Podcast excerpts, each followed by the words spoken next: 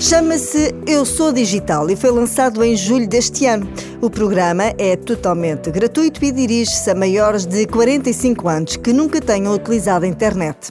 Nos objetivos deste programa, prevê-se que sejam criados 1.500 centros de aprendizagem, por exemplo, em juntas de freguesia, lares, escolas, mas também em entidades privadas.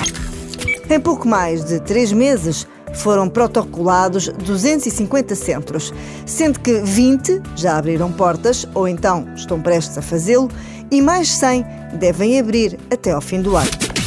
Este Eu Sou Digital é muito à base de voluntariado. Estão inscritos mais de 1.300 pessoas, dos quais 700 já receberam formação e já são oficialmente mentores.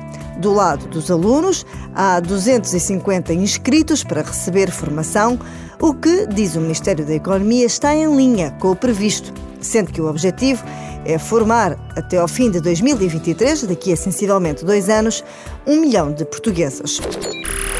Por causa da pandemia, tem sido dado um incentivo para que as academias funcionem em ambiente familiar, por exemplo, entre avós e netos ou pais e filhos mas a ideia é que progressivamente a formação seja dado noutro tipo de ambientes.